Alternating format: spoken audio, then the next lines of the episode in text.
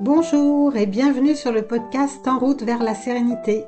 Je suis Isabelle Mante et je suis enchantée de vous recevoir sur ce podcast. Dans chaque épisode, je vous présente une tactique que vous pouvez appliquer concrètement pour retrouver une vie sereine et apaisée.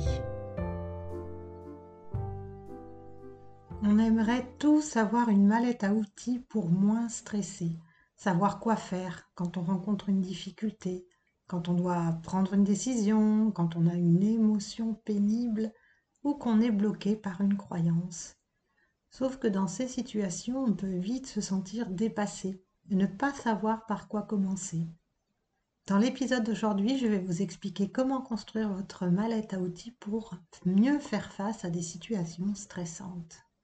Pour rappel, tout l'été, je vous partage des astuces directement issues de mon programme c'est donc le moment de vous abonner pour ne rien louper.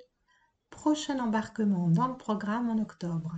Je vous mettrai le lien pour postuler dans les notes de l'épisode.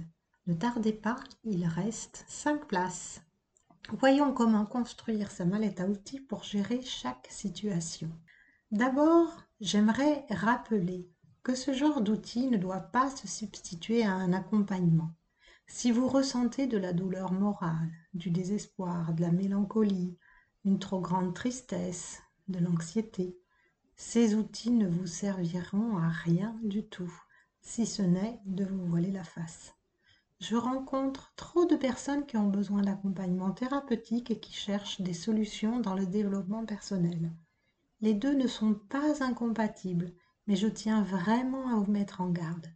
Je ne suis pas psychologue, et si vous ressentez trop de mal-être, prendre soin de vous, c'est avant tout vous faire accompagner par un thérapeute. Par contre, si vous êtes sans arrêt stressé, que vous avez du mal à faire face à certaines situations, alors c'est parti. On va voir comment vous pouvez vous construire votre propre mallette à outils sur mesure. La première chose, c'est de savoir quelles sont les situations où vous avez tendance à stresser d'identifier vos émotions et vos croyances et de voir quelles sont les tactiques qui vous ont aidé. Dans les épisodes précédents, je vous présentais des astuces pour faire face à vos émotions, vous libérer de vos croyances et mieux faire face aux situations stressantes. Si vous avez testé les exercices que je vous ai donnés, vous savez que cela peut vous aider. Quand vous traversez une situation stressante, comment faites-vous pour la surmonter? Faites la liste de toutes les situations passées et des solutions aidantes que vous avez mises en place. Avec cette liste, vous avez déjà une bonne base pour démarrer. Par exemple, une de mes clientes trouve aidant de faire une méditation de la compassion lorsqu'elle remarque qu'elle se met la pression. Parce que dans ces moments-là, elle se sent nulle de ne pas parvenir à faire toute la liste de ses tâches. Et plus elle se met la pression, plus elle stresse et moins elle est capable de faire face, de réfléchir. Elle est bloquée. Quand elle remarque qu'elle a tendance à se mettre la pression, elle sait qu'elle n'a pas intérêt à continuer sur la même voie. Se dire qu'elle doit faire ça, puis ça, puis ça, eh bien ça ne l'aide pas du tout. Et même si elle voit les tâches s'accumuler, elle sait pour l'avoir expérimenté pendant le programme la seule action qu'elle doit faire, c'est de s'arrêter et de prendre soin d'elle. Elle fait une méditation d'auto-compassion pour s'apporter de la douceur. C'est un véritable moment de pause et de respect d'elle-même. Elle peut ensuite continuer parce qu'elle a plus de clarté sur les choses importantes à faire et celles qu'elle peut euh, laisser tomber, déléguer ou faire plus tard. Vous aussi, vous avez forcément des ressources pour faire face aux situations stressantes. C'est simplement que vous les avez oubliées. Replongez-vous dans le passé pour vous remémorer ce qui vous fait du bien dans ces cas-là. Cette première étape pour construire votre mallette à outils est donc constituée d'une liste d'actions basée sur votre expérience passée. La deuxième chose que vous pouvez faire est de lister les activités qui vous font du bien. Dès que vous sentez que vous avez la pêche, rappelez-vous ce que vous avez fait avant. Qu'est-ce qui vous a fait du bien? Par exemple, je sais que mes journées ont un autre goût, une autre saveur quand je fais ma méditation dès le lever. Très rarement, je n'ai pas le temps. Et c'est comme si quelque chose me manquait. Je trouve parfois le temps de le faire plus tard, mais ce n'est pas pareil. Je sais donc que cette routine est quelque chose d'important pour mon équilibre personnel. Pour d'autres personnes, c'est un peu de sport, de la lecture, écouter de la musique, faire une balade. Ce sont des petites actions que vous pouvez mettre en place dans votre quotidien et qui au fil des jours vont vous faire du bien. Dans cette liste, vous devez aussi intégrer des activités que vous faites moins souvent. Par exemple, j'adore les spectacles vivants.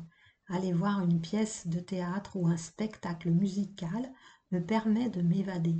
Je sais donc que je dois planifier ces activités régulièrement. Une de mes clientes a mis en place des repas réguliers avec ses amis. C'est un moment qu'elle apprécie mais qu'elle ne planifiait pas assez souvent. Désormais, elle le fait plus régulièrement. Une fois que vous aurez défini votre mallette à outils, vous devez définir le rythme de vos routines. Si vous êtes régulièrement soumis à des situations stressantes, vous aurez intérêt à mettre en place des routines d'exploration pour identifier vos émotions, vos croyances par exemple, Prendre le temps de vous poser régulièrement dans la journée ou dans la semaine pour faire le point sur votre état émotionnel, sur les situations qui vous ont stressé, pourquoi ça vous a stressé, comment vous avez fait pour surmonter ça, quelles sont les tactiques que vous avez testées par le passé qui vous ont aidé? Prendre ce temps de recul régulièrement si vous êtes confronté au stress peut vraiment vous permettre d'avoir une bouffée d'oxygène parce que si vous laissez le quotidien prendre le dessus, le stress risque de s'installer de nouveau. Ou alors il risque de monter de plus en plus jusqu'à un moment où vous n'en pourrez plus. Dans mon programme, on passe plusieurs semaines sur ces sujets pour que vous maîtrisiez des protocoles clairs d'exploration des émotions et des croyances. Quand vous l'avez fait plusieurs fois avec moi, vous êtes capable de le faire seul et de l'installer comme une routine bien-être dans votre quotidien. Certaines personnes vont avoir besoin de se poser régulièrement pour prendre du recul sur leur journée en prenant quelques notes.